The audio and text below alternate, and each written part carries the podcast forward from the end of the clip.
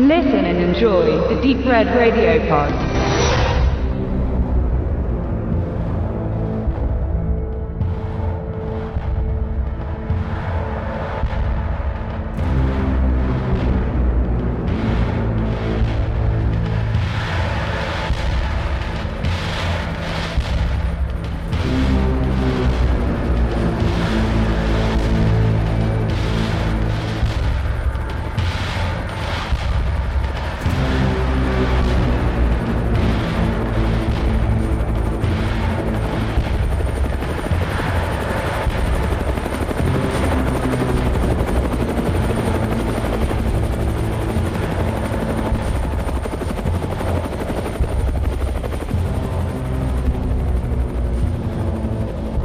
Kamera fliegt über das staubige Grenzgebiet zwischen Texas und Mexiko. Ein Konvoi von schwarzen Fahrzeugen fährt ins Bild. Die Insassen selbiger sind angespannt bis aufs höchste Maß. Die schwarze Kolonne überschreitet einen Checkpoint und verlässt den Highway im raschen Tempo. Das Ziel ist die Hochburg des mexikanischen Drogenkartells. Ciudad Juarez.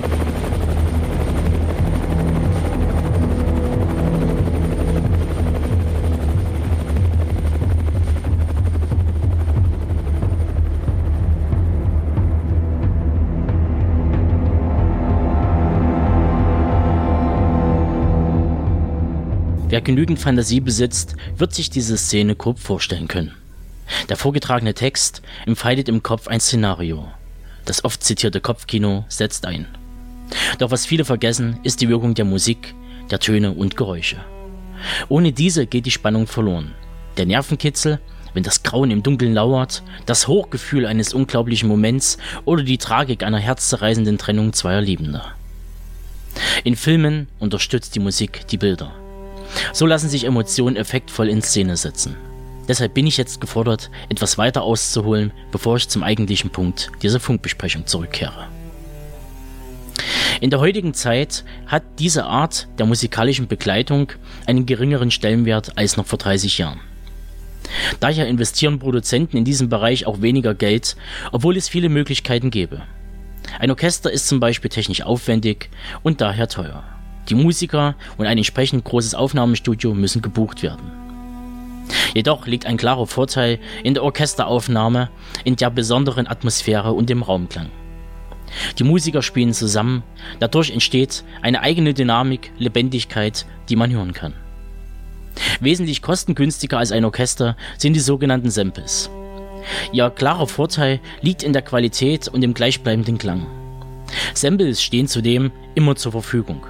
Allerdings ist die Musik nicht lebendig und es kann kein Raum abgebildet werden.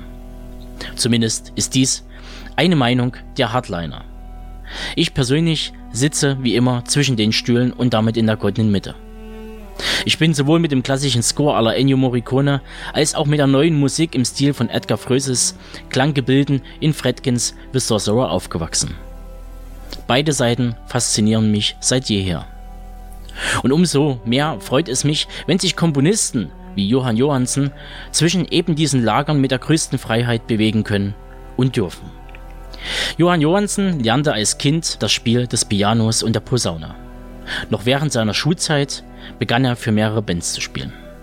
In den 1990er Jahren kam er zum isländischen Theater, wo er die Musik für Aufführungen komponierte. Sein erstes 2002 erschienenes Album Englabjörn basiert zum Beispiel auf seinen Theaterkompositionen.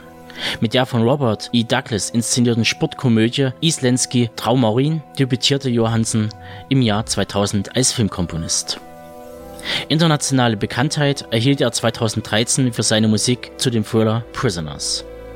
2015 gewann er für die Entdeckung der Unendlichkeit den Golden Globe Award in der Kategorie Beste Filmmusik. Dabei steht Prisoners nicht nur als Einstiegspunkt für Hollywood, nein, es markiert auch den Beginn einer freundschaftlichen Zusammenarbeit auf Augenhöhe mit dem Realisator des dunklen Realismus, Dennis Villeneuve.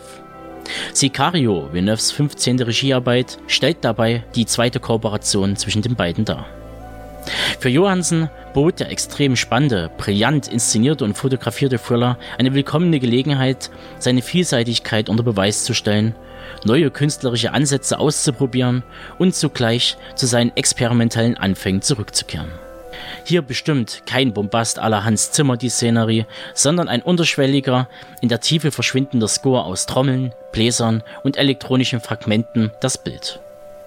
Johansens Arbeit an Sicario erinnert weitestgehend an Elliot Goldenthals Score zu Michael Manns Action-Thriller Heat aus dem Jahr 95, der sich damals schon zwischen Post-Rock, klassischen Arrangements, Industrial und elektronischer Musik bewegte. Eben so eindringlich, wie es eben nur die Musik vermag, aber in der Kombination aus Bild und Ton einen Traum entstehen lässt, der auch noch viele Jahrzehnte überdauert. Deshalb kann ich, um genauer zu werden, den Musikinteressierten unter euch den Score zu Sicario nur wärmstens ans Herz legen. Euch erwartet abseits des Filmes eine Tour de France, die unweit an die letzten Arbeiten der norwegischen Avantgardisten um Ulva erinnern und euch ebenfalls mit einer Gänsehaut zurücklassen wird.